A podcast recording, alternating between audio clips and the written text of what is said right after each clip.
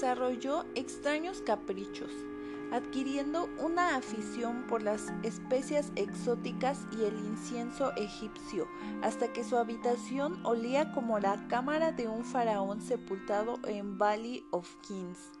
Al mismo tiempo, incrementó su demanda de aire frío y con mi ayuda amplió la conducción de amoníaco de su habitación y modificó la bomba y la alimentación de su máquina refrigerante hasta poder mantener la temperatura por debajo de 34 o 40 grados y finalmente incluso en 28 grados.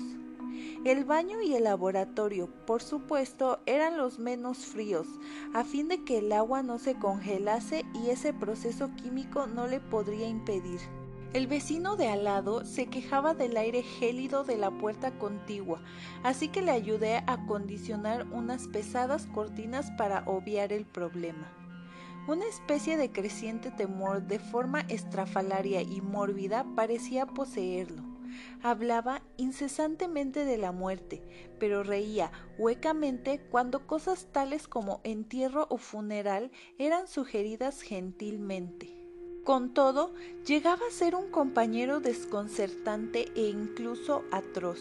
A pesar de eso, en mi agradecimiento por su curación, no podía abandonarle a los extraños que le rodeaban, y me aseguraba de quitar el polvo a su habitación y tender sus necesidades diarias, embutido en un abrigo amplio que me compré especialmente para tal fin. Asimismo, hice muchas de sus compras y me quedé boquiabierto de confusión ante alguno de los productos químicos que pidió de farmacéuticos y casas suministradoras de laboratorios.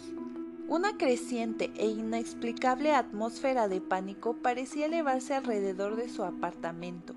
La casa entera, como había dicho, tenía un olor rancio, pero el aroma de su habitación era peor a pesar de las especias y el incienso y los acres productos químicos de los baños ahora incesantes que él insistía en tomar sin ayuda. Percibí que debía de estar relacionado con su dolencia y me estremecía cuando reflexioné sobre qué dolencia podía ser.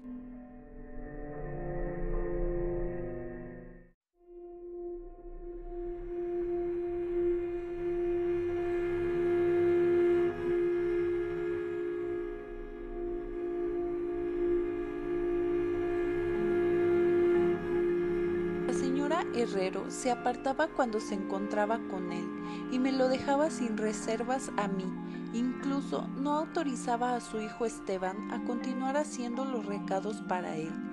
Cuando sugirió otros médicos, el paciente se encolerizaba de tal manera que parecía no atreverse a alcanzar. Era evidente que temía los efectos de una emoción violenta, aun cuando su determinación y fuerza motriz aumentaba más que decrecía y se rehusaba a ser confinado en su cama. La dejadez de los primeros días de su enfermedad dio paso a un brioso retorno a su objetivo, así que parecía arrojar un reto al demonio de la muerte como si le agarrase un antiguo enemigo. El hábito del almuerzo, curiosamente siempre de etiqueta, lo abandonó virtualmente, y solo un poder mental parecía preservarlo de un derrumbamiento total adquirió el hábito de escribir largos documentos de determinada naturaleza, los cuales sellaba y rellenaba cuidadosamente con requerimientos que, después de su muerte, transmitió a ciertas personas que nombró en su mayoría parte de las Indias Orientales, incluyendo a un celebrado médico francés que en estos momentos supongo muerto, y sobre el cual se había murmurado las cosas más inconcebibles. Por casualidad quemé todos esos escritos sin entregar y cerrados. Su aspecto y voz llegaron a ser absolutamente aterradores y su presencia apenas soportable. Un día de septiembre, con un solo vistazo, indujo un ataque epiléptico a un hombre que había venido a reparar su lámpara eléctrica del escritorio un ataque para el cual recetó con eficacia mientras se mantenía oculto a la vista. Ese hombre, por extraño que parezca, había pasado por los horrores de la Gran Guerra sin haber sufrido ningún temor. Después, a mediados de octubre, el horror de los horrores llegó con pasmoda brusquedad. Una noche, sobre las once, la bomba de la máquina refrigeradora se rompió. De esta forma, durante tres horas fue imposible la aplicación refrigerante de amoníaco. El doctor Muñoz me avisó aporreando el suelo y trabajé desesperadamente para reparar el daño mientras mi patrón maldecía en tono inánime, rechinando cavernosamente más allá de cualquier descripción. Mis esfuerzos aficionados, no obstante, confirmaron el daño. Cuando hube traído un mecánico de un garage nocturno cercano, nos enteramos de que nada se podría hacer hasta la mañana siguiente, cuando se obtuviese un nuevo pistón. El moribundo ermitaño estaba furioso y alarmado, hinchado hasta proporciones grotescas. Parecía que se iba a hacer pedazos lo que quedaba de su endeble constitución, y de vez en cuando un espasmo le causaba chasquidos de las manos a los ojos y corría al baño. Buscaba a tientas el camino con la cara vendada ajustadamente, y nunca vi sus ojos de nuevo. La frialdad del aposento era ahora menor, y sobre las cinco de la mañana el doctor se retiró al baño, ordenándome mantenerlo surtido de todo el hielo que pudiese obtener de las nocturnas y cafeterías. Cuando volvía de mis viajes, a veces desalentadores, y situaba mi botín ante la puerta cerrada del baño, dentro podía oír un chapoteo inquieto y una espesa voz croaba la orden de más, más. Lentamente rompió un caluroso día y las tiendas abrieron una a una. Pedí a Esteban que me ayudase a traer el hielo mientras yo conseguía el pistón de la bomba, o conseguía el pistón mientras yo continuaba con el hielo, pero lesionado por su madre se negó totalmente. Finalmente contraté un desasiado vagabundo que encontré en una esquina para cuidar al enfermo abasteciéndolo de hielo de una pequeña tienda donde le presenté y me empleé diligentemente con la tarea de encontrar un pistón de bomba y contratar a un operario competente para instalarlo. Esa tarea parecía interminable y me enfurecía tanto o más violentamente que el ermitaño cuando vi pasar las horas en un suspiro, dando vueltas a vanas llamadas telefónicas y en búsqueda frenética de sitios a sitios y aquí y allá en metro y en coche, sobre el mediodía encontré una casa de suministros adecuada en el centro y a la una y treinta aproximadamente llegué a mi albergue con la paraferlina necesaria y dos mecánicos robustos e inteligentes. Había hecho todo lo que había podido y esperaba llegar a tiempo. Un terror negro, sin embargo, me había precedido. La casa estaba en una gran agitación completa, y por encima de una cháchara de voces aterrorizadas oía un hombre rezar en tono intenso. Había algo diabólico en el aire, y los inquilinos juraban sobre las cuentas de sus rosarios cómo percibieron el olor de debajo de la puerta cerrada del doctor. El vago que había contratado parece había escapado chillando y enloquecido no mucho después de su segunda entrega de hielo, quizás como resultado de una excesiva curiosidad. No podía, naturalmente, haber cerrado la puerta tras de sí, a pesar de eso, ahora estaba cerrada, probablemente desde dentro. No había ruido dentro, a excepción de algún tipo de innombrable, lento y abundante goteo. En pocas palabras, me asesoré con la señora Herrero y con el trabajador, a pesar de que un temor corroía mi alma.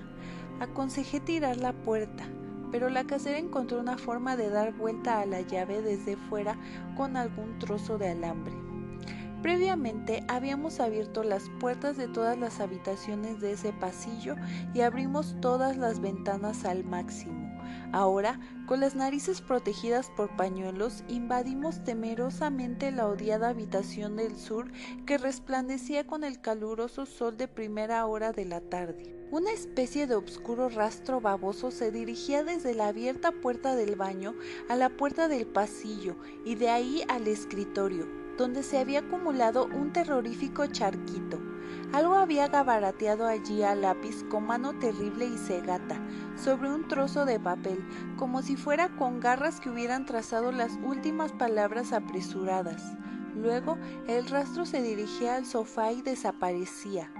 Lo que estaba o había estado sobre el sofá era algo que no me atrevo a decir, pero lo que temblorosamente me desconcertó estaba sobre el papel pegajoso y manchado, antes de sacar una cerilla y reducirlo a cenizas.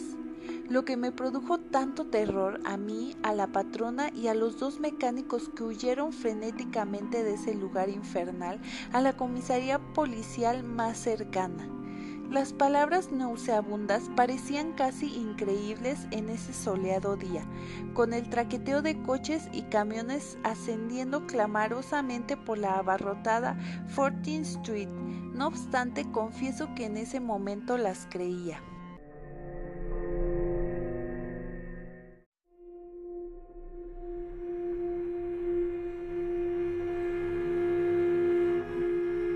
Tanto las creo que, Honestamente, ahora no lo sé. Hay cosas acerca de las cuales es mejor no especular, y todo lo que puedo decir es que odio el olor del amoníaco y que aumenta mi desfallecimiento frente a una extraordinaria corriente de aire frío. El final, decía el repugnante garabato, ya está aquí. No hay más hielo.